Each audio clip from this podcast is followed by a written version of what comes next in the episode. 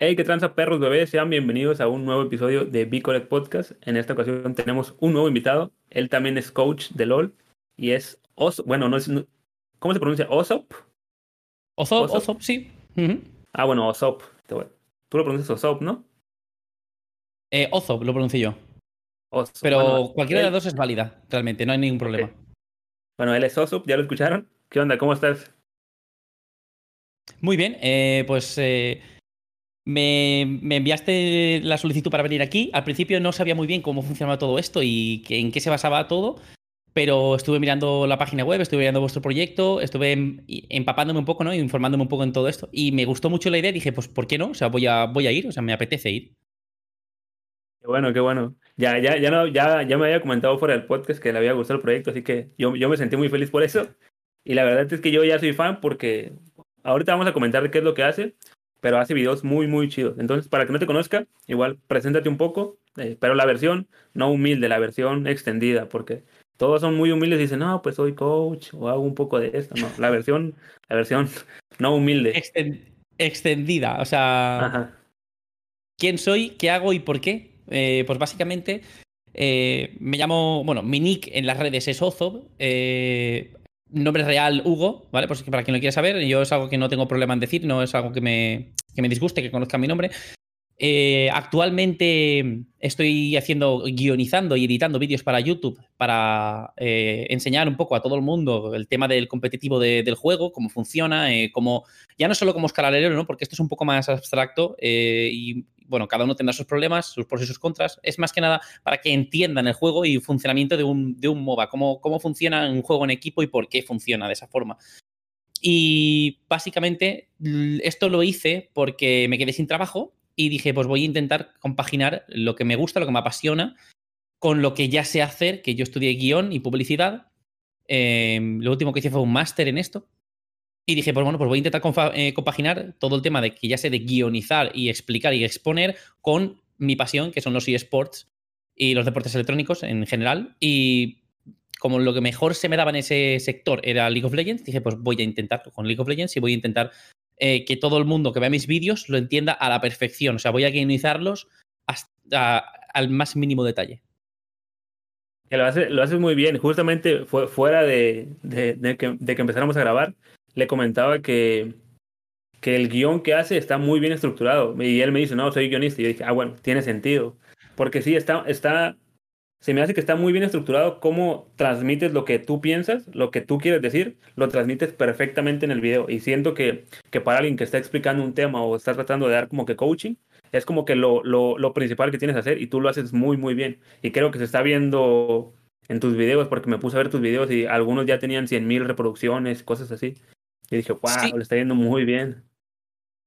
Hay algunos que tienen 100.000, principalmente porque también, bueno, estuve hablando con ciertas personas que son SEOs y manejan el tema de redes, maneja de, manejan el tema de cómo funciona la red neuronal de YouTube y me echaron una mano y esos vídeos pues dieron un salto enorme. También, también, no solo es por eso, sino porque hay gente dentro de, ya dentro de YouTube muy grande que me echó una mano. O sea, me echó una mano, varias manos sea, directamente cuando ya salió uno de los vídeos que más me, digamos, más me costó guionizar, que era un vídeo enorme, súper extenso sobre cómo funciona la jungla y cómo debes empezar en ella, eh, hubo uno de los youtubers que tenía 300.000 seguidores que dijo, me gusta cómo, cómo, está hecho esto, voy a echarte una mano.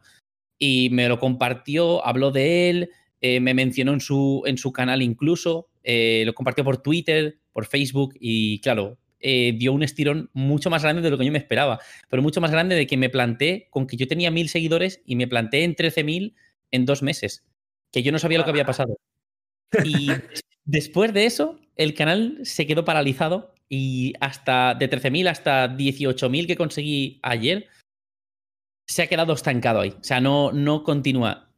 Imagino que porque, claro, el gran empujón que me dio fue por ese vídeo y la gente entró, lo vio y ya está. Entonces ese vídeo YouTube lo está promocionando a expuertas, muchísimo. El resto de vídeos, pues como digamos como que ese fue el que tuvo el impulso, eh, YouTube no los tiene tan en cuenta y está impulsando un solo vídeo de mi canal y hay gente que me llega desde ese vídeo, que es de hace ya un año, y me dice, oye, he visto este vídeo. Digo, buah, Pues el nuevo, la actualización es mucho mejor, pero claro, como solo impulsa el primero, se está quedando todo estancado en, la Season 9, que es cuando salió, en lo que se basaba ese vídeo.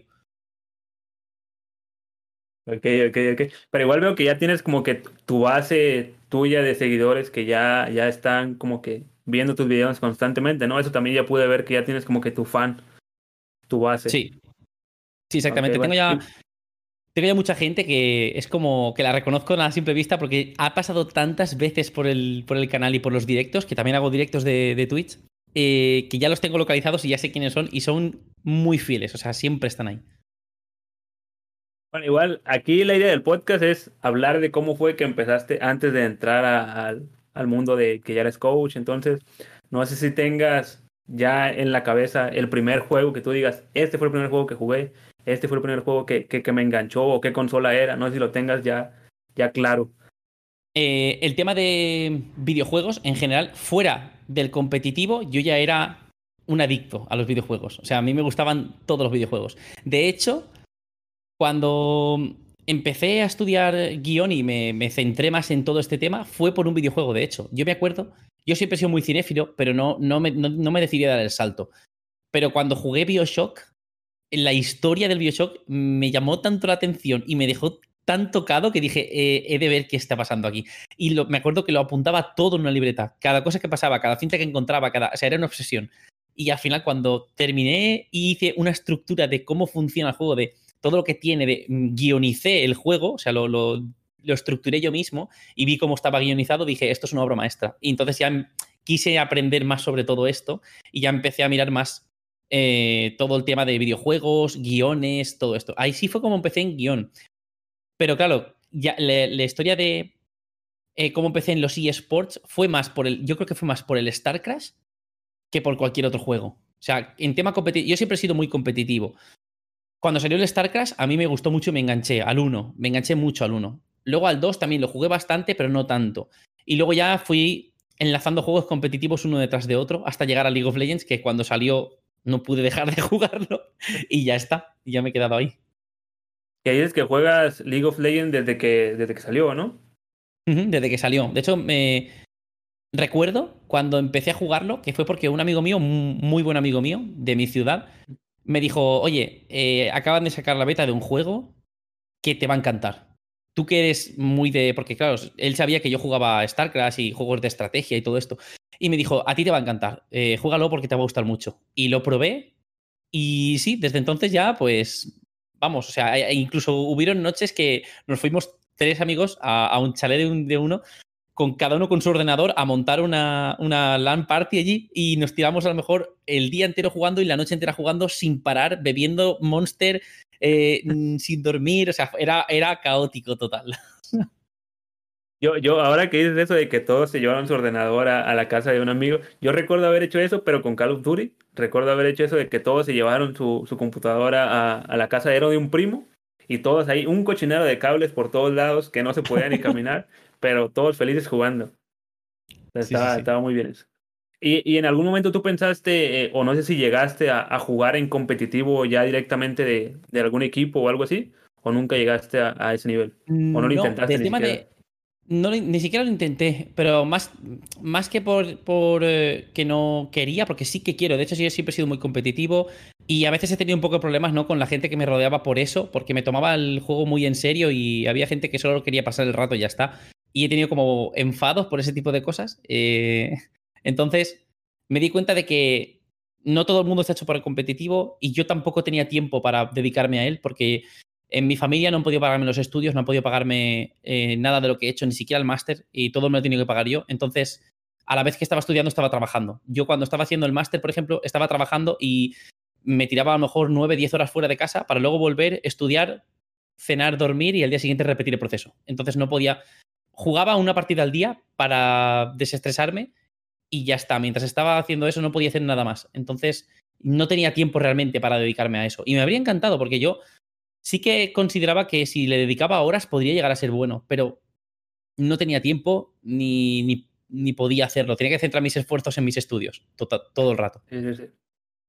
Totalmente, lo entiendo, lo entiendo totalmente porque a mí también me tocó llegar a aplicar esa de, De levantarme, ir a la escuela o ir a trabajar y luego ir a la escuela y llegar, cenar, sí. Sí, era una rutina y el fin de semana igual era como de que, uy, por fin puedo dormir o algo así, sí. Muy cansado. Pero, entonces, ¿cómo fue que entraste al mundo del coaching? ¿Te, te brincaste directamente como de que me voy a hacer coach o cómo fue que, que llegaste a esa idea?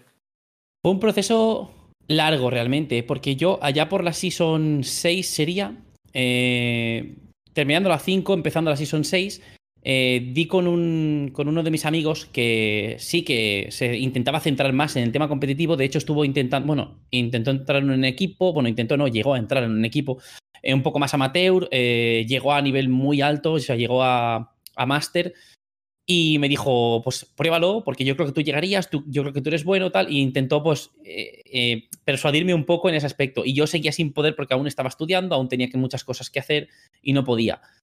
Y aparte proyectos personales y todo que intentaba sacar adelante y no, me daba tiempo para todo. Eh, pero sí que tenía ahí la espinita clavada. Entonces, cada vez que jugaba con él, sentía como que debía de intentarlo. Al final, acabé por... cuando terminé los estudios y terminé todo, buscar un trabajo eh, que me diese un mínimo de tiempo y centrarme en intentar mejorar, intentar jugar. Ahí, en ese, en ese momento, fue cuando ya subí a Diamante, empecé a jugar muchísimo más, empecé a ver en muchos partidos, a meterme mucho de lleno en tema competitivo y tema eSports, no solo de solo Q y de competitivo personal, porque consideraba que eso no era realmente eso no era el competitivo de verdad. Eh, ahí solo demostrabas que tú mecánicamente eras Mm, bueno, eras bueno, pero no tenías ningún tipo de coordinación con nadie, no tenías no dependías de otros tanto como en un equipo, no tenías que tener tanta comunicación. Y dije, vale, esto no es realmente el competitivo. A mí me gusta más lo que es lo relacionado competitivo de verdad. Equipos, eh, gente coordinada, eh, todo, todo el tema de que viene después de comunicación y jugadas en equipo y todo. Entonces empecé a empaparme mucho de vídeos de todos los bueno, todos los campeonatos que hacían, todos los equipos que habían en ese momento. Eh, pues bueno, por aquel entonces era Fnatic, era como, wow, Fnatic, me encanta Fnatic, pero claro, habían muchos otros equipos que los veía y alucinaba, o sea, se me caía la baba. Y dije, pues a mí sí, me habría encantado, pero dije, bueno, ahora ya es como muy tarde para intentar entrar en un equipo como jugador. Y tampoco he llegado a un nivel, o sea, Diamante 3, que es lo que yo más he conseguido, no es un nivel como para decir, soy profesional. Entonces, dije, bueno, puedo intentar subir más y puedo intentar demostrar a la gente que puedo llegar, porque yo sé que puedo llegar, pero dije, no, voy a centrar mis esfuerzos en algo que se me da mejor, que es explicar, en algo que se me da mucho mejor, que es exponer y guionizarlo todo, y voy a centrarme en hacer de coach porque disfruto viendo los partidos también, disfruto hablando con la gente sobre esto y disfruto enseñando a la gente. Sobre todo disfruto enseñando, es algo que siempre me ha gustado mucho. También, entonces he dicho, ¿por qué no intentar ver cómo encajaría yo en el mundo de los esports como coach, ¿no? Como, como profesor y como eh, más tema didáctico. ¿Y, en qué momento fue como que tu primera oportunidad? ¿Entraste a algún equipo, ya sea amateur o semiprofesional o algo así? ¿O directamente te lanzaste a, hacer ese tipo de videos en YouTube? Eh, no me lancé directamente a hacer los tipos de vídeos. Yo antes de eso estuve hablando con varias personas que se dedicaban a, a hacer coach personal, no como equipo, pero coach personal, porque no tenía acceso a hablar con nadie que se dedicase a equipo eh, con la gente que más o menos podía intentar hablar con ellos, era gente o muy ocupada o que no me conocía ni me iba a hacer caso. Entonces ya mm, como que dejé un poco más de lado eso y dije, voy a empezar por lo más bajo, voy a ir escalón por escalón y voy a hablar con coaches personales que conozco y preguntarles cuál es su método, cuál es su sistema y por qué. Entonces ya cuando me empapé un poco más en todo este tema y aprendí un poco de cómo dirigirme a los jugadores y en cada situación, qué, qué tipo de situaciones hay, cómo explicarlas, eh, cómo enfocar una partida y cómo analizar bien una partida, dije, vale, esto ya, esto ya me gusta mucho más. Ahora, ahora quiero ver esto, pero a, niveles grandes, no, no de un solo jugador, no de solo Q, sino de equipo. entonces tuve la oportunidad de conocer a Migilea, eh, y bueno, esto fue más que nada por un, eh, por un amigo mío de la vida real, de, de, una ciudad al lado de la mía, que lo conoce en persona y me dijo, voy a, voy a hablar de, te voy a hablar de Nihile y voy, quiero que lo veas y quiero que, que, lo conozcas y que vas a aprender mucho de él. Y bueno, Migilea es un head coach de, bueno, estuvo en Pain Gaming, no sé si, si lo conocéis, es un equipo ya que tiene ya bastante tiempo y tiene ya cinco años de experiencia, cinco o seis años de experiencia creo que tiene ya, Y bueno, me vi una charla suya de tres horas sobre todo el tema de coach en equipo, me pasaron muchos documentos de él, eh, me hablaron de otros coaches, empecé a conocer y a entrar dentro del mundillo, conocí un poco más a Scrappy, he estado hablando mucho con él, aunque con él no he tenido más contacto que no sea más de amigo, simplemente no he, no he entrado en tema de, oye, enséñame cómo es esto, cómo es lo otro, tal, porque ya lo conocí muy tarde, pero he tenido la suerte de que la gente con la que me he topado sí que me ha querido eh, enseñar un poco y introducir un poco en todo este mundo. Bueno, aquí también tuvimos a Scrappy, también me pareció muy buena onda, muy abierto también a, tratar de, enseñar y explicar. Sí, sí, sí. Muy buena onda también. Y entonces no has tenido, ¿te has metido alguna vez o te ha llegado alguna oferta de un equipo semiprofesional o profesional para que seas coach directamente o no?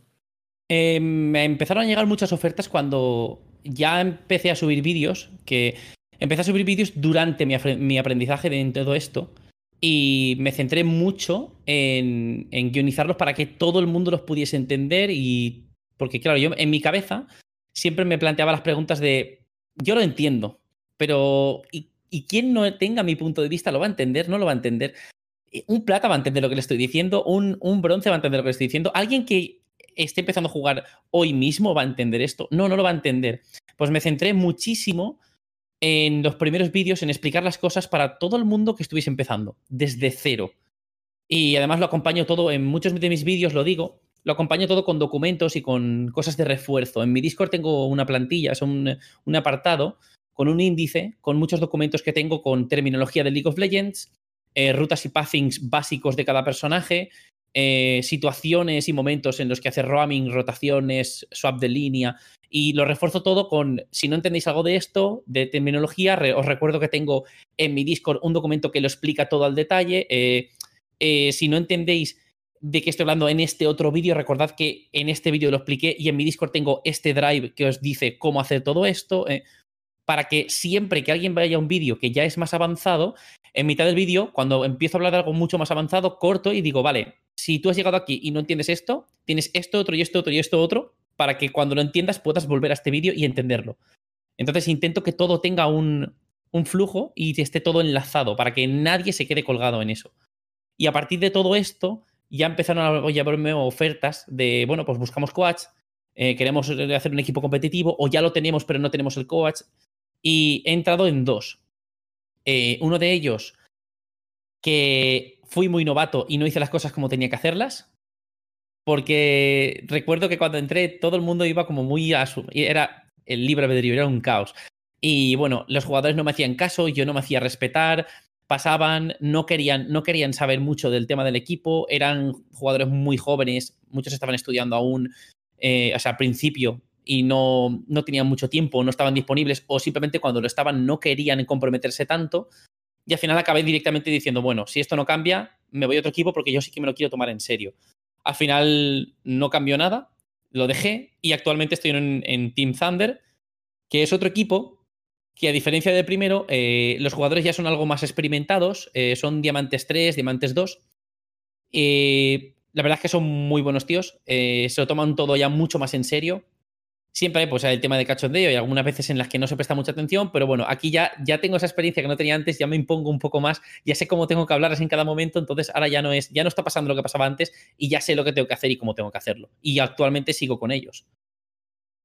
Y, eso que dices que, ya sabes un poco más cómo, cómo hablar, cómo tratarlos, cómo hacerte respetar, ¿cómo lo aprendiste? ¿Fue práctica y la mala experiencia esa? ¿O tuviste que leer algo, preguntarle a alguien o algo así?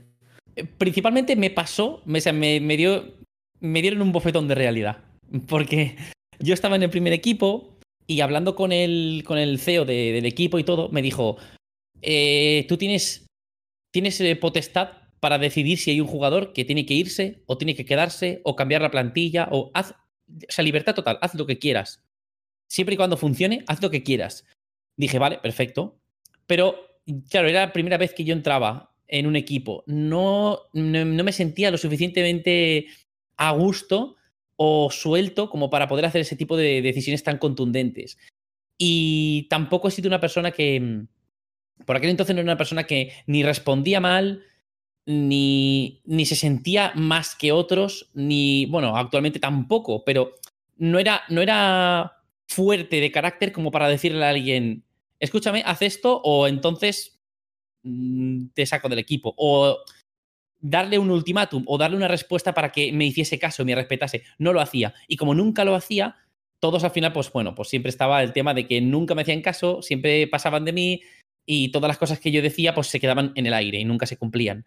Y actualmente en el equipo en el que estoy, pues afortunadamente no me he encontrado con nadie que no me haga. Bueno, sí, que está el support, que no me hace mucho caso, pero sí que sé cómo tratarlo, sí que sé cómo llevarlo, cómo hablar con él y soy, ah, ya soy bastante más duro que antes hablando por culpa de eso, de que yo me sentía en el primer equipo como muy impotente porque todo lo que hacía o decía lo, se pasaba, no lo hacían. Entonces, como veía que no tenía ningún tipo de repercusión, eh, directamente dije, vale, o cambio yo o me voy a quedar aquí toda la vida. Entonces empecé ya a cambiar un poco el carácter y a hablar un poco de otra forma y a tomarme las cosas un poquito más duras. Justo eso hablaba, hablábamos con Scrappy porque él decía que, que tienes que conocer como a tu jugador para saber que, cómo hablarle al jugador.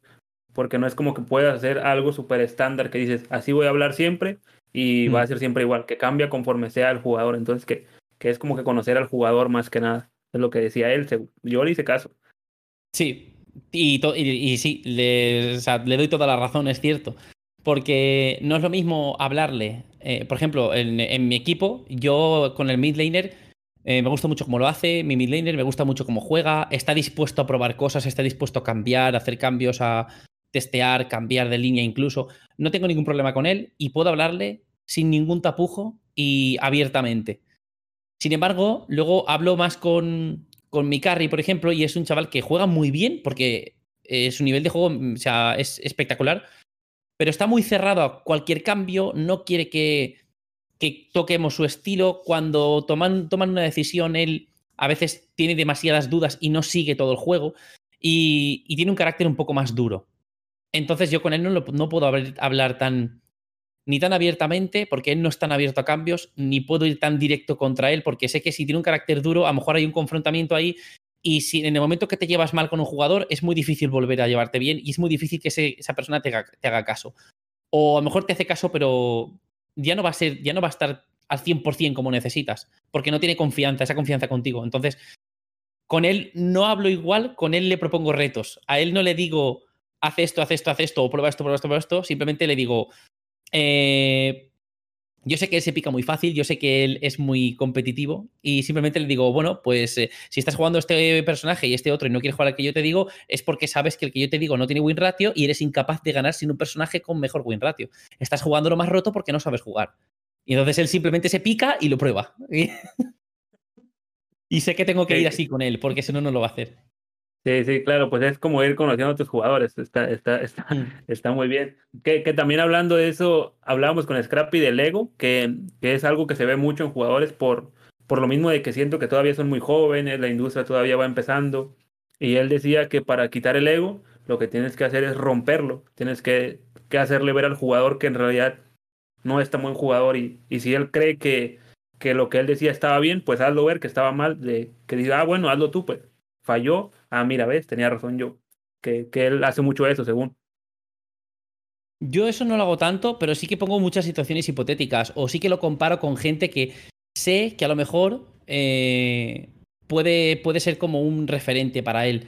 Por ejemplo, eh, cuando estamos haciendo últimamente muchas composiciones de, de, otros estilos, porque ellos tienen un estilo muy cerrado de juego o muy arraigado ya entre ellos y se coordinan bien, pero no tienen eh, opción a ampliar mucho su estilo de juego porque se han, digamos, autoobligado ellos a tener un estilo muy, muy lineal. Y ahora es cuando yo lo, que quiero es que cambien su estilo de juego, cambien sus mecánicas e intenten eh, volverse un poco más versátiles por el tema de que no siempre van a poder pillar personajes que estén rotos o que les vaya bien y habrá veces que jueguen líneas muy, muy perdedoras y van a tener que saber mm, desenvolverse mucho mejor en ese aspecto. Entonces yo intento que mm, los jugadores tengan en mente siempre que ellos no son mejores que el enemigo y que tienen que tenerlo en mente siempre, porque si subestiman al enemigo van a acabar perdiendo mucho más rápido de lo que normalmente lo harían. Mm, no puedo a un, a un jugador de, que ya tiene bastante ego, como decía Scrappy, no puedo hablarle tampoco de o al menos es lo que yo creo, no puedo decirle tampoco, tú no eres nadie, así directamente, o ir tan por delante, ¿no? Porque con ese ego lo que va a hacer es chocar mucho conmigo y volvemos a lo que yo he pensado, lo que pensaba antes, que es que si te llevas mal con un jugador, eh, el nivel de juego no va a estar igual. Porque no hay confianza con él. Va a dudar mucho de tus decisiones y eso, eso va a mermar mucho la, relación. Entonces, considero que si tengo que decirle algo a alguien que es, así, como de ese estilo, y como muy. Eh, tiene mucho ego, eh, tengo que intentar hacerlo mediante sus, sus referentes. Hablar de sus referentes y decirle, e informarme sobre ellos y decirle, bueno, pues este jugador que tú tanto quieres ser como él y tanto quieres llegar a, tanto nivel quieres llegar, eh, pues antes tuvo que hacer esto y esto. O simplemente, si tú quieres ser como él, ¿tú, tú crees que tú te enfrentas, te puedes enfrentar a él ahora? ¿Tú crees que en un partido contra él, tú crees que vas a ganarle la línea? No vas a ganarle la línea, porque tú no eres él y no eres él porque crees que sí que lo eres y eso es lo que te está impidiendo mejorar, el que tú creas que lo eres. Pero si lo crees solo, si no lo haces de verdad, no vas a llegar a serlo nunca. Que está muy bien ir con la actitud, pero si solo tienes la actitud y no tienes las ganas, no lo vas a ser nunca. Claro, claro. Yo, fíjate, qué bueno que tocas ese punto. Yo, bueno, volviendo a lo mismo que decimos de Scrappy, sí siento que hay lo mismo que decía, que hay muchas formas de hacerlo. Probablemente esta es una forma de hacerlo también. Y, eso que dices de, de decirle que, que la actitud está bien, pero si no te esfuerzas, eh, no, no, no va a importar para nada. Siento que es algo que me pasó por el... Yo, yo siempre he sido un poco arrogante y es por el hecho de que, de que siempre me he considerado inteligente y, llegó un punto en el, que, en el que yo planteándome a mí mismo me dije, va a haber mucha más gente que me empiece a superar en ciertos temas solo por el hecho de mi arrogancia que voy a empezar a decir, soy lo mejor que existe en el universo y ya no me voy a esforzar y eso no está bien. Está bien tener la seguridad de decir, ah, sabes que soy bueno, pero también me esfuerzo para seguir siendo bueno. Entonces, que, me, gustó mucho eso que dijiste, la, la, verdad. Siento que me hubiera gustado que alguien me lo dijera, tristemente lo tuve que aprender yo, solito, pero, pero está muy bien. O sea, aprender esas cosas a la fuerza, pues eh, es un poco más duro también, ¿no? Que si alguien te lo dice y eh, sobre todo alguien respetable te lo dice y, es alguien que al quien le, le, haces caso. Porque no es lo mismo que te lo diga alguien a quien mm, consideras inferior, ¿no? Por así decirlo, por el ego, eh, que alguien al quien admiras. Si te lo dice alguien al quien no admiras nada y al que directamente no le vas a hacer caso, lo que vas a pensar es que no tiene razón y, vas y vas, ese ego va a crecer. Entonces, tampoco es lo mismo. Yo creo que mm. primero, antes de todo eso tiene que haber una relación de confianza y después ya pues puede venir el resto. Sí, sí, sí. Por, por ahí dicen, no, no sé cómo, no sé muy bien cómo ha el dicho, pero dice algo así como de que eh, no tomes consejos de que no le pediste ayuda o algo así. Eh, pero tiene que ver con, con, eso que tú dices, que, que no, si no le pediste consejo a alguien, no vas a tomar eh, como que el consejo que te dio porque no se lo pediste. Así. Pero bueno, ¿en qué momento? Bueno, tú dices que empezaste a hacer videos de YouTube. Pero, ¿por qué lo hiciste? ¿Ya, ya tenías la idea de, decir, voy a crecer mi canal de YouTube o voy a empezar a hacer coach, coaching? A lo mejor como, tal vez no como trabajo, pero sí que alguien me diga, hey, ven, eh, ¿me puedes coachear a mí? Ya vi que tú haces contenido de eso, ¿me puedes coachear y te pago o algo así? ¿Cuál era tu idea cuando empezaste a hacer eh, eh, videos de, de ese tipo de mi idea cuando empecé a hacer ese tipo de vídeos es que yo cuando empecé eh, me ponía en situación, cuando, ya empecé a hacer vídeos de YouTube, me ponía en situación de ¿por qué estoy haciendo esto y para quién estoy haciendo esto? Y principalmente estoy haciendo por mí, porque me gusta guionizar, me gusta escribir y lo que estoy haciendo es, guionizarlo y escribir todo. Entonces, en ese proceso yo disfruto, me gusta muchísimo y es algo que, aunque no llegase a ninguna parte, yo seguiría haciéndolo porque disfruto con, haciendo ese tipo de cosas. Y después dije, vale, ¿y eh, le puedo sacar beneficio a esto? O sea, ¿puedo sacar algún provecho de esto? ¿O es solo para pasar el rato y tener un hobby? Porque tengo muchos otros hobbies aparte de escribir. Eh, pero, pero podría intentar eh, labrarme un futuro con esto. Vale, pues voy a intentar hacer em, un canal con todo este tipo de conceptos y contenidos y, con lo que a mí se me, se me, da bien y me gusta para generar una especie de currículum tener unas bases y tener un, público al a quien hablarle en caso de que en un futuro quisiera dedicarme a esto. Eh, después de pensarlo bien, dije, vale, pero ¿cómo lo voy a hacer? O sea, ¿qué, ¿qué, es lo que quiero hacer? Y antes de empezar a escribir el canal de.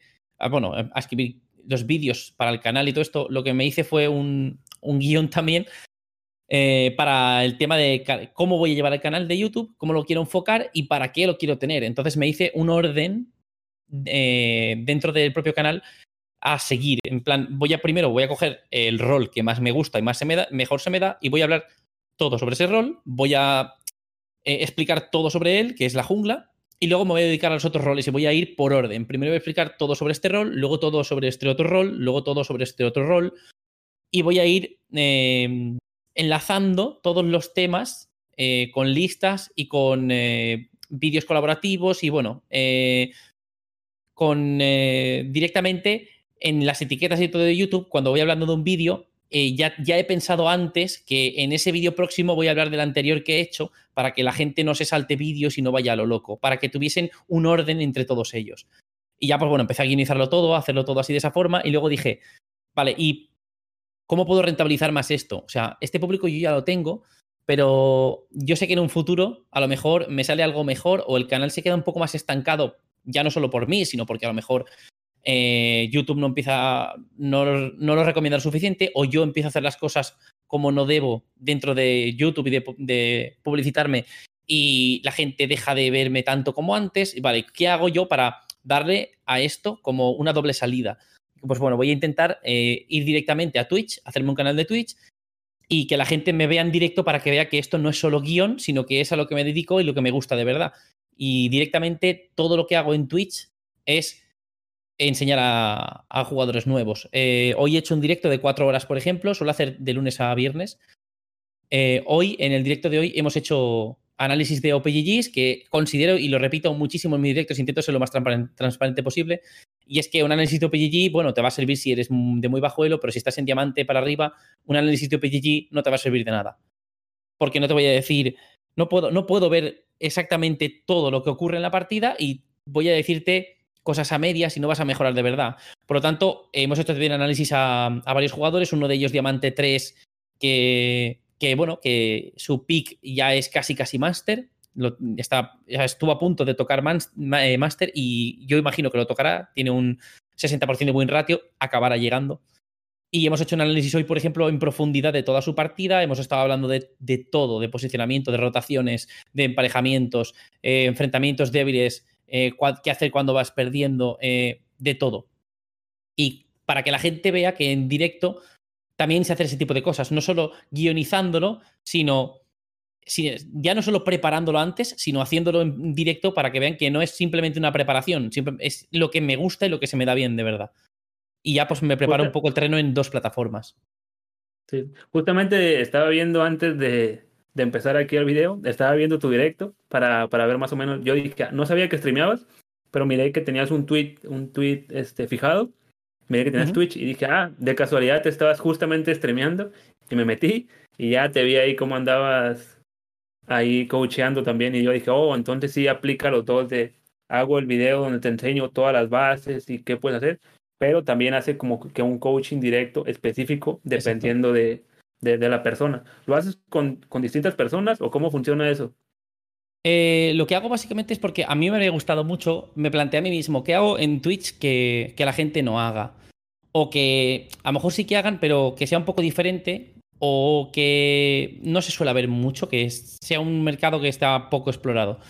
Dije, bueno, pues a mí me habría gustado mucho, cuando yo, yo consumo mucho Twitch también, mm, lo utilizo mientras escribo y todo, me lo dejo de fondo, veo canales, los escucho, y me habría gustado mucho que cuando yo empezase, cuando había empezado a jugar competitivo en el LOL y quería de verdad mejorar, yo intentaba consumir mucho Twitch, intentaba consumir mucho YouTube y no veía a nadie que directamente me dijese, pues esto es lo que haces mal y esto es lo que tienes que mejorar.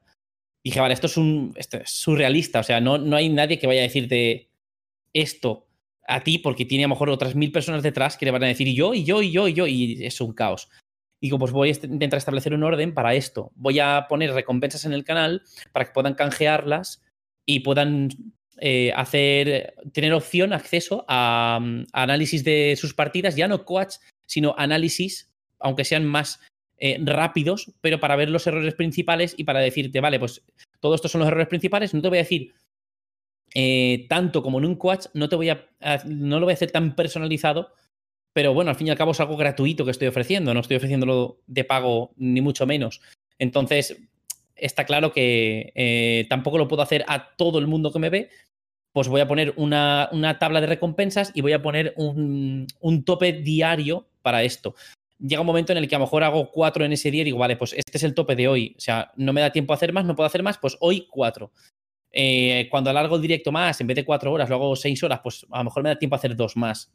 Eh, pero esto es algo que también depende, depende del tiempo que tenga yo y, de, y del día si ya alguien me lo ha preguntado por privado y tal. Luego, aparte de todo esto, lo que sí que hago más, que es un poco más cercano ya al coach, es eh, por suscripción de Twitch. Cuando alguien se suscribe, eh, puede elegir el día y la hora dentro de los streamings que quiere que le haga el análisis y el análisis no son 10, 15 minutos de la partida, revisamos la partida entera, entera y hablamos de todo, o sea, de posicionamientos, de, de todo. Y esto ya no es por puntos de canal o por recompensas que, no, que son un poco más abstractas, esto es ya por suscripción. Entonces, si se suscribe la gente, yo le ofrezco eso. Si no se suscribe, pues bueno, siempre y cuando te guste el contenido y quieras aprender de verdad, valorarás también el ver a esa persona y ver ese coach o ver ese análisis, porque todo el mundo va a aprender de él. De hecho, me lo dicen mucho por, por, por el chat de que, bueno, me preguntan, ¿qué lo es? Pues es lo de oro, estamos viendo ahora plata, estamos viendo ahora diamante, eh, bueno, hasta gran, hasta gran máster hemos llegado a ver. Eh, y mucha gente me dice, ah, pues ¿qué Elo es? Es tal. Ah, pues mira, en este Elo eh, es donde me muevo yo. Yo sé que errores de, esta persona los voy a cometer yo también. Voy a quedarme, voy a aprender. Y mucha gente ya tiene la, broma de cuando inicio el directo decirme, ya tengo la libertad y el boli. Sí, sí. Y supongo, es algo que también yo hago y creo que cualquier persona puede hacer, que es aprender de los errores de otra persona. Que es es muy normal poder ver y decir, ah, mira, tal vez este error yo no lo tengo o no sabía que lo tenía, pero ahora me doy cuenta que lo tengo. O, o si esto, ya sé que es un error, no lo voy a hacer. Entonces, creo que está muy bien ese, ese, ese ámbito que le diste de, de cómo coacheas y enseñas en, en, tus videos de YouTube y lo complementas con Twitch, me parece muy bien. Y qué bueno que dices eso de que, que a ti te gustaría, uh, te hubiera gustado poder ver eso cuando tú ibas empezando. Y, y creo que que de ahí viene la frase esa de que dice de que deberías de crear el contenido que a ti te gustaría consumir. Y creo que tú lo, lo aplicas perfectamente para eso. ¿Y, ¿Y, cuáles son tus planes para, para YouTube, para Twitch? ¿Planas enfocarte directamente en crecer esos dos canales y ser coach? ¿O en algún punto sí dices, sabes qué? Eh, es un proyecto y después voy a ir y buscar trabajo de guionista y decir, mira, yo hice guion de todo esto, o cuál es tu plan? ¿Planes enfocarte como que en, en cuál de las dos ramas? Eh, para el tema de guion y todo es muy difícil porque yo ya trabajé de guionista, estuve en una empresa, bueno, guionista, eh, publicista más bien. Eh, ya estuve en una empresa trabajando de todo esto, desenvolviéndome con ellos. me gustó muchísimo trabajar con ellos, pero bueno, al final la empresa se dividió. se quedaron con los más veteranos porque yo solo llevaba tres años en esa empresa, no llevaba mucho más. Había gente que llevaba allí 15 años. Obviamente yo no iba a ser el elegido para, para seguir en el puesto, Así que simplemente me lo tomé con filosofía y dije, bueno, pues voy a seguir haciendo lo que me gusta, voy a hacer todo esto. Y no lo tengo más como un, no lo tengo como un proyecto para trabajar de guionista en un futuro, lo tengo más como un proyecto para trabajar de coach en un futuro.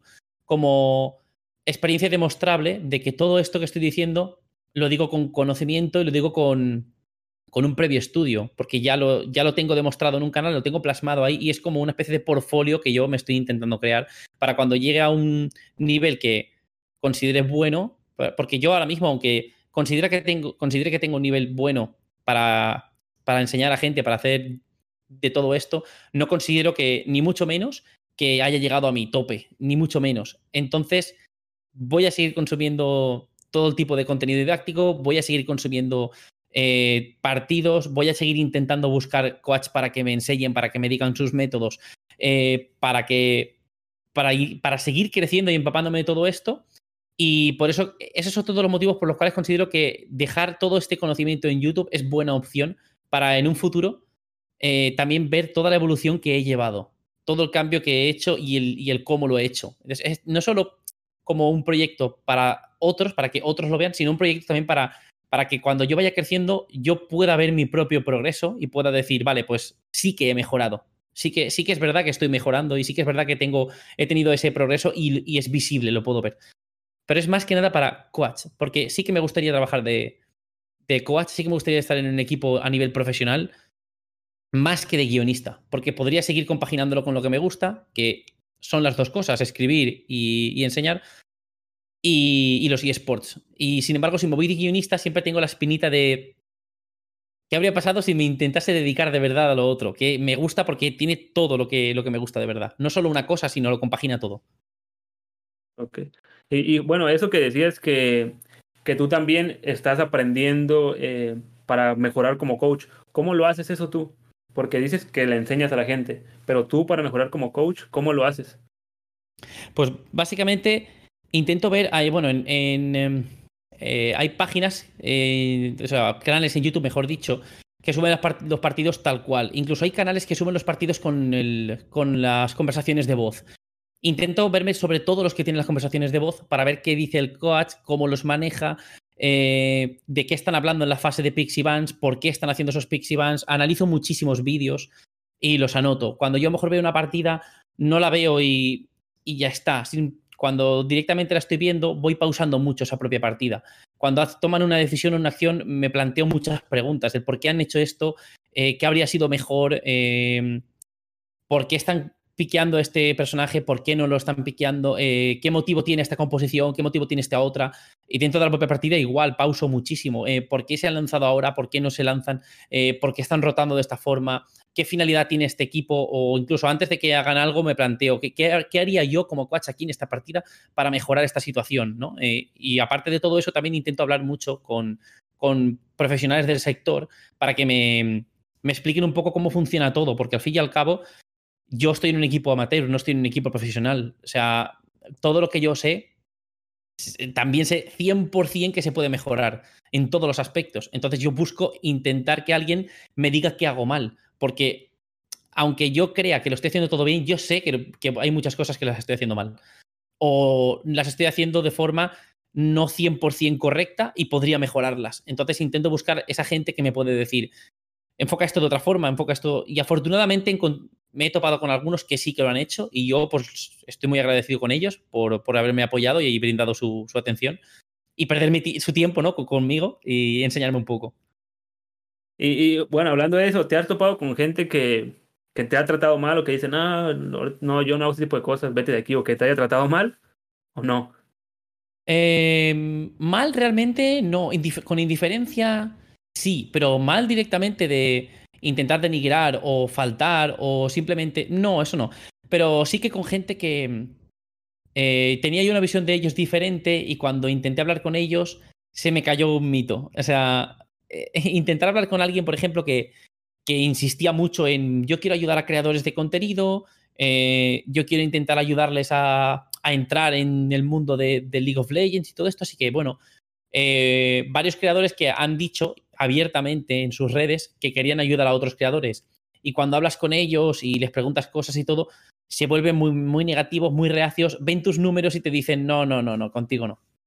Y bueno, no voy a decir nombres, pero hay varios de ellos que, que bueno, que han dicho varias veces de colaborar con otras personas y ayudar a otras personas, ya no solo en el tema de, de YouTube y de todo esto, sino con, conocimientos de qué hay dentro del mundo de los eSports y qué hay dentro del mundo del competitivo para que luego hables con ellos y te digan, no, lo siento, o sea, no, no a malas, ni mucho menos, pero te digan, no, lo siento, eh, mm, prefiero seguir buscando o no, lo siento, eh, no voy a brindar más apoyo. Y dices, bueno, pues me planteo cosas con ese tipo de gente.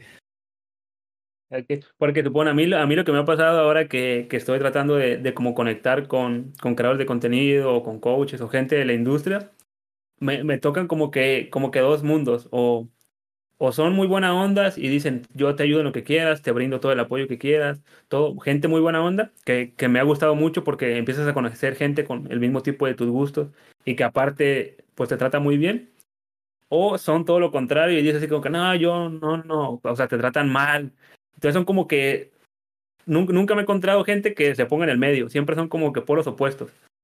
Entonces yo quería ver si también te había pasado eso o no. Sí, hay, hay mucha controversia en ese tema y es algo que no me gusta porque yo soy de los que opinan que si un contenido me gusta, no tengo el por qué censurarlo. Me explico. Supongamos que yo tengo un millón de seguidores en YouTube o en Twitch o en donde sea. Soy alguien relevante dentro del mundillo.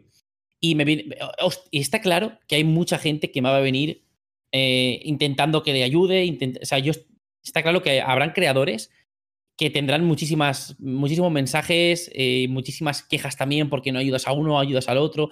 Eso lo, tengo muy claro. Y esa gente tiene que estar harta de ese tipo de comentarios.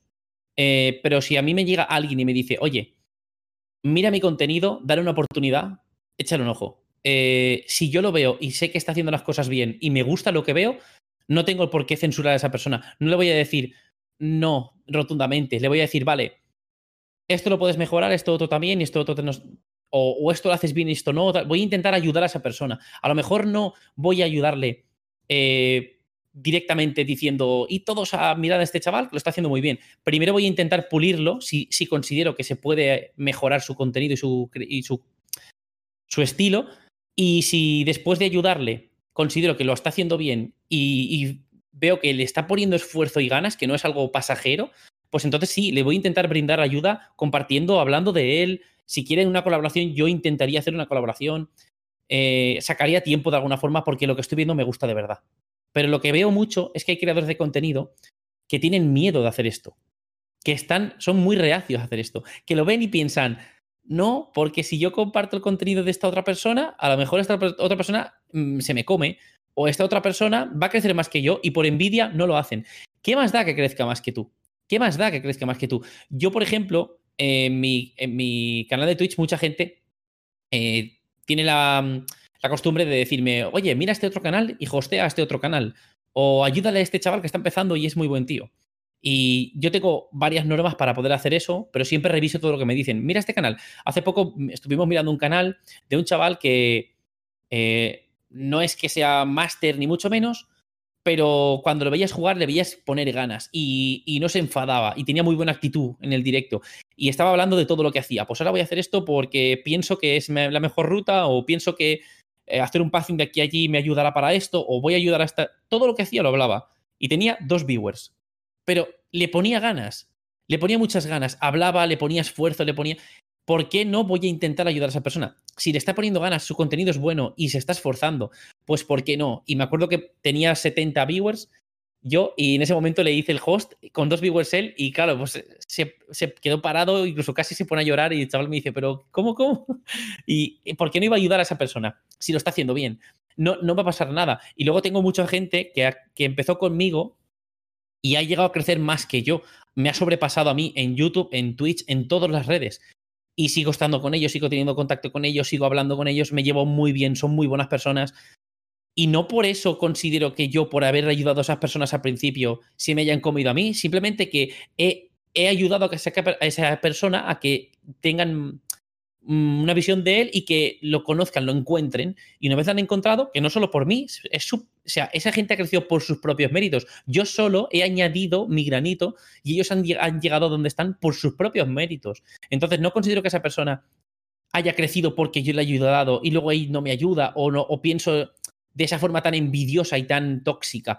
Pienso que han llegado a ese punto y yo me alegro por ellos, porque han llegado a ese punto por sus propios méritos. Y si yo algún día llego a ese punto será también por mis propios méritos, no porque nadie me haya ayudado o porque nadie me quiera pisar o porque nadie sienta envidia de mí. Eso es una relación muy tóxica entre creadores de contenido y considero que cualquier creador de contenido que piense de esa forma, para mí, está censurado. No quiero saber, no quiero tener nada que ver con esa persona, porque considero que no, no está siendo realista. Claro, pienso totalmente igual. Estoy totalmente de acuerdo. Y también creo que lo dijiste, lo dijiste justo cuando ibas empezando, que es por miedo.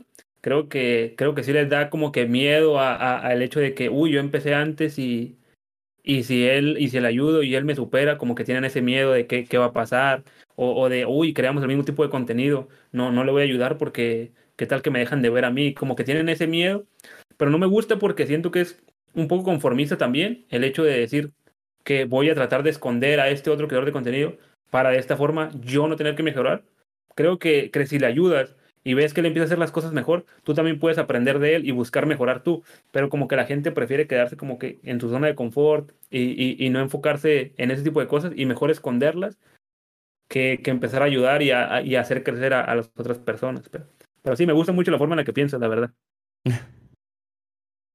Es que eh, también es verdad que me he topado con otras personas que, como, como ya he mencionado antes, eh, uno de los que me ayudó muchísimo al principio, que tiene 300.000, bueno, no sé si lo conocéis, pero es J, JLOL, de, tiene un, canal de noticias de League of Legends, tiene ya más de 300.000 seguidores. Es un fenómeno el chaval, es muy majo. Eh, y me ayudó cuando yo tenía mil seguidores y él tenía 300.000. Y no tuvo miedo de decirme, te ayudo. Para nada. Y me gustó mucho ese tipo de actitud, porque yo a él no le he quitado ninguna oportunidad, sigue siendo muy grande y sigue teniendo un contenido único. Entonces, yo no tengo el por qué eh, esconder cuando alguien me ayuda o cuando veo que alguien lo está haciendo bien, no tengo el por qué no ayudarle. No, no, veo el motivo, porque esto es. Esto funciona igual que en publicidad. La gente que le gusta, por así decirlo, la gente a la que le gusta Coca-Cola, se va a quedar con ese producto y lo va a seguir comprando, aunque, aunque salga otro producto exactamente igual que él, idéntico a él, va a seguir comprando Coca-Cola porque es gente que le gusta ese producto y es fiel a ese producto pero puede consumir otros muchos otros. Un, que consuma Coca-Cola no quiere decir que haya otros momentos en los que compre otro producto y tenga los dos y consuma los dos. No, quiere, no tiene nada que ver. Yo puedo estar consumiendo Coca-Cola y luego puedo consumir Fanta, luego puedo consumir... Hay mil opciones en este aspecto. Pues yo considero que esto es como, en tema de publicidad es como eso. Yo puedo consumir un streamer, pero también puedo consumir otros 100 streamers y, y no, voy, y no por eso voy a dejar de consumir a los otros. Simplemente voy a sacar más tiempo para consumir a otros streamers que me gustan en igual o menor medida, pero que tienen a lo mejor otros horarios, otra forma de hacer las cosas. Un día me apetecerá más uno, otro día me apetecerá más otro, pero no por eso voy a vetar a un streamer y censurar a uno. Simplemente voy a sacar tiempo para ver a otros y ya está. Sí, creo, creo que lo que mucha gente no ve es el hecho de que al crecer otro, otro tipo de contenidos o a crecer a otro creador de contenido, crece la industria y crece la escena. Y cuando crece la escena, mucha gente que tal vez no te conocía antes, como creció la escena, va a ir a verte y vas a crecer tú también. Entonces, como que mucha gente no, no ve que lo colaborativo ayuda más a él que, que en realidad lo, o sea, no le está haciendo nada malo, pero como que la gente no, no, lo, no lo llega a entender todavía. Esperemos en un futuro sí se pueda, se pueda dar porque sí veo que mucha gente, ajá, es que veo que mucha gente así como que dice, sí, totalmente yo lo hago, sí, yo soy ese tipo de persona, pero en realidad cuando se le presenta la oportunidad no lo hace, entonces no es ese tipo de persona. Exacto. Y bueno, yo, yo cuando, cuando empezábamos a, a, grabar el podcast, este, me comentabas fuera de, de, de, cámara que lo que más te costaba era editar tus videos, este, toda esa parte de la edición, pero a mí se me hace que lo editas muy bien y siento que que lo haces muy bien, ¿ya, ya tenías como que cierto background o, o te lo aventaste todo de una? Empecé, empecé poco a poco porque en los primeros vídeos del todo, de, todos los que hice, hablé con un editor. Eh, los primeros vídeos sobre guías y didácticas y todo esto me los hizo él y me estuvo explicando y me enseñó mucho sobre el tema de cómo funciona Premiere, cómo, cómo hacer plantillas, cómo editarlas, cómo modificarlas, eh, de todo. Y una vez ya tuve unas bases y, ya fui mejorando, empecé a acoplarme yo, empecé a hacerlo yo todo. Pero me costó mucho, me costó mucho empezar. Ahora ya tengo ya muchísimas cosas ya hechas de antes, pero claro, son plantillas que ya he guardado porque hace mucho tiempo las hice y las he ido utilizando desde entonces. Ahora estoy renovando otros aspectos y otras eh, estética dentro de los propios vídeos porque considero que tenía que haber un cambio y tenía que haber algo que refresque un poco el canal. Pero claro, me sigue costando mucho, porque aunque yo sepa cómo funciona y ya me, lo hayan explicado y haya visto muchísimos vídeos y me haya empapado mucho en eso, da igual, porque yo no soy editor, no, no tengo la facilidad ni, ni tengo todos los atajos de teclado que existen memorizados para poder ir más rápido. Aparte, mi ordenador, también es verdad, también tengo que decirlo que mi ordenador, el, el procesador de mi ordenador es muy antiguo ya, es de los primeros i5 y el ordenador se me queda trabado muchas veces. De hecho, más de una vez me ha pasado de intentar renderizar un vídeo y saltarme error y volver a tener que empezar. Y a lo mejor un vídeo de 8 minutos que tarde 40 minutos en renderizar y me cuesta mucho, me desespera mucho la edición. la acabo sacando, pero siento que una persona que sepa editar, lo que yo estoy haciendo lo sacaría en una tarde o incluso en dos horas y yo tardo un día entero en poder editar un vídeo. Ok, entonces tú crees que en algún punto este, sí vayas a dejar de, editar y decir, ¿sabes qué? Yo creo el contenido y le digo a un editor, mira, edítamelo así y así, y tú ya te deslindas de esa parte. ¿Sí crees que te pase? Sí, eh, si yo algún día tengo esa oportunidad de decir, genero tanto dinero como para pagar un editor, entonces pagaría un editor, porque es tiempo libre que tengo yo para otras cosas. tiempo libre que tengo para hacer más directos, tiempo libre que tengo para escribir más y adelantar más, tiempo libre que tengo para hacer más coach o, o simplemente para centrarme más en el equipo y en mí mismo, en aprender más. Eh, tiempo que tengo para estar también con mi chica que está abandonada. porque vivimos en la misma casa, pero parece que no, porque hay veces en las que estoy tanto tiempo escribiendo y tanto tiempo editando que miro el reloj y digo, vale, pues se ha pasado todo el día y no he hecho nada más que esto. Ok, tu, novia es la que no está muy feliz entonces. Sí. no, sí, sí, sí, que está feliz porque a ella le gusta mucho todo lo que hago. Eh, ella también es jugadora de League of Legends, eh, más casual, pero le gusta muchísimo. Y, está conforme con todo lo que hago, con todo el proyecto que, tengo y todo. Lo que pasa es que, claro, hay veces que me dice, bueno, pues podríamos hacer esto, podríamos hacer otro. Y yo muchas veces le respondo, no tengo tiempo, no puedo. Y bueno, probablemente ella también está feliz cuando estás streameando, ella te está viendo y dice, pues siente como si estuvieras ahí, entonces no hay tanto problema de ese lado. Mm.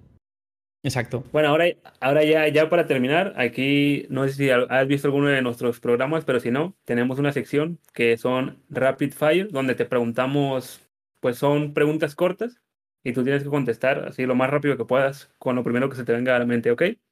Uf, se, me da muy mal eso, ¿eh? Pero bueno. bueno, igual, haz tu mejor esfuerzo. Son poquitas, no, no son muchas, no están tan difíciles. Ok, ¿listo? Sí.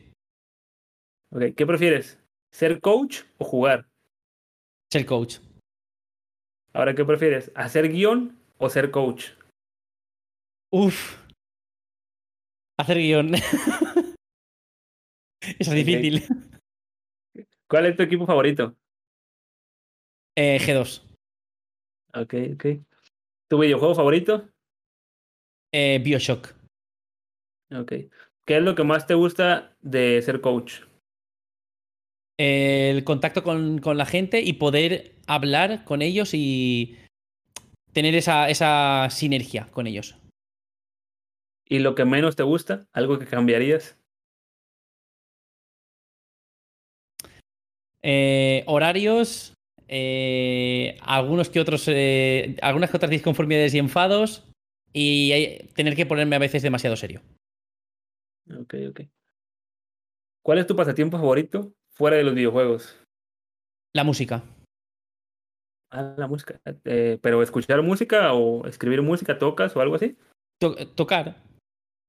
Eh, bueno, estuve en conservatorio y aprendí a tocar eh, un poco el piano, aprendí a tocar la trompeta y la guitarra. Ah, ok, ok. Muy bien. A mí siempre me, siempre me, me gustó ese tipo de cosas, pero soy muy malo, nunca se me dio las cosas artísticas. Soy malísimo para ese tipo de cosas.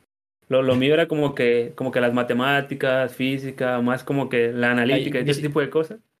Yo siempre he sido de letras, siempre, siempre. Sí, sí. Pues te, te miras muy artístico con eso del guion, la música, todo ese tipo de cosas. Sí, sí, sí. Yo soy más como de, de analítica, programación, ese tipo de cosas. Sí, sí, más técnico, exactamente. Bueno, esta creo que ya es la respuesta, pero si no trabajaras de coach, ¿qué es lo que harías?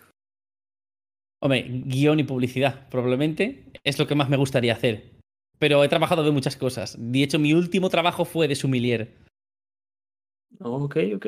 Bueno, ahora, eso, eso que decías que, que te nació el cariño por los videojuegos con Bioshock y que existe el guion y todo eso, ¿crees que en algún punto te gustaría hacer como que el guion de un juego?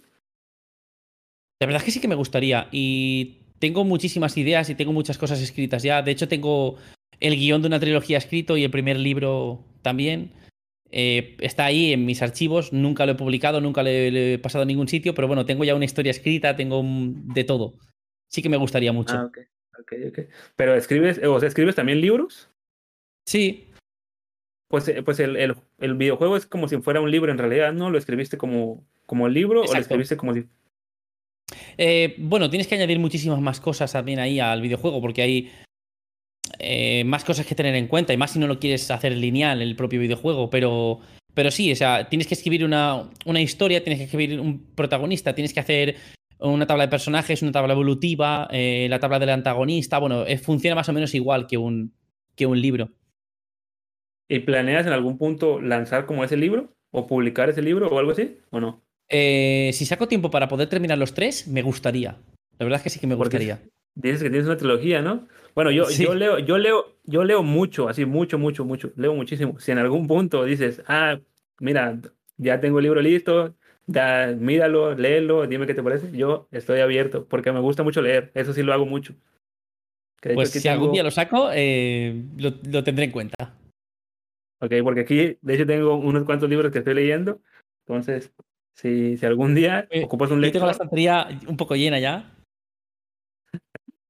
Sí, yo- Y tengo, nosotros también. tengo otras dos, tengo otras dos más también. Y bueno, no tengo todos los libros porque soy alérgico a, al polvo. Y cuando los libros se quedan eh, con esas páginas más amarillentas, a, a eso, al tacto de eso, yo tengo mucha alergia y me pican mucho las manos. Entonces tampoco puedo tener todo lleno de libros y los tengo más guardados en, en bolsas y en casa de mis padres a lo mejor, o incluso en el ebook, que todos aquí. Aquí tengo los que más me han gustado y ya está. Ah, ok. Ah, fíjate, no sabía que se podía ser alérgico a eso como de, supone este que tengo aquí, sí tiene eso que dices amarillo de tierra. Eh, sí. Sí, eh, eso, o sea, no, no tengo ningún problema en plan serio, pero me pican mucho las manos y me salen como ampollitas y, y no, puedo, no puedo tocarlo. Te da como comezón, entonces como, como alérgico, como en la piel, me imagino. Sí, sí, sí, reacción. Ah, Ok, ok. Ah, fíjate, no sabía. Yo cuando era muy chico, se supone, no me acuerdo, la verdad. Era alérgico también al polvo y me daba esa como que comezón, como que rasquera. Pero, no sé, se me quitó con el tiempo. A mí me sigue perdurando. Ni modo. Pero bueno, ya, ya aquí lo dejamos. Eh, muchas gracias por. Ah, no, no, no. Espérate, espérate, ya se me había olvidado. Porque justamente como llegaste tú, es como lo que te vamos a hacer. Que es que siempre le decimos al invitado que, que recomiende a un futuro invitado, a quien le gustaría que tuviéramos aquí. Que fue como llegamos a ti porque te invitó Baldwin. Sí, de LDM. Sí, La Liga del el- Mal. Eh, pues la verdad es que no había pensado en nadie, me pillas así muy de sorpresa. Entonces, no lo sé quién podría, quién podría invitar, quién podría gustarle. Ah, bueno, sí, ya sé quién. Eh, Kuma. Es un compañero que considero que podría, podría venir aquí, podría gustarle mucho todo esto. Y también es, eh, bueno, está en el mundo de los eSports también, eh, tiene todo, todo relación con esto. Y creo que podría ser muy buena, una buena, muy buena persona para, para el podcast. Ok, bueno, entonces me pasas, me pasas su Twitter y, y Sí. aquí nosotros le invitamos y le decimos, si tú no sé si quieras promocionar algo, que vayan a ver tu stream, que, que vayan a ver tus videos de YouTube, que están muy informativos de LOL, eh, que te sigan en Eh, Twitter, Instagram, Como, no sé. como queráis vosotros, si queréis eh, publicitar el canal de YouTube y todo esto, me parecería genial. Y quitando eso, cada uno es voluntario de ver y de hacer lo que quiera. Ok, igual, igual me pasas todas tus redes eh, y las ponemos en la descripción del canal para que vayan y, y chequen sus videos, que la verdad están muy informativos los de LOL. Vayan y chequen su, su, su directo en Twitch, para que sirve que les dan unas clasecitas por ahí, si se suscriben. Pues voy a pasarte el, el- el enlace ahora de. Lo paso por aquí por la conversación. De Kuma también. Eh, lo tienes aquí. Y bueno, ahí pondrá su. En su header pone su nombre original y bueno, pone Performance Coach. Habla con él, es súper majo, es su- está súper abierto a este tipo de cosas. De hecho, a él le gusta muchísimo eh, todo el tema de la tertulia, de hablar, de conversar de todo esto, de eSports. Y está muy metido en los eSports actualmente. Entonces, eh, creo que sería muy buen invitado. Ok, bueno, lo vamos a invitar a ver si quiere venir. Y pues muchas gracias por, por venir, por aceptar la invitación, por venir aquí a platicar un rato. A vosotros, muchas gracias. Y pues muchas gracias a la gente que, que nos vio, que nos escuchó. Nos vemos en el siguiente capítulo.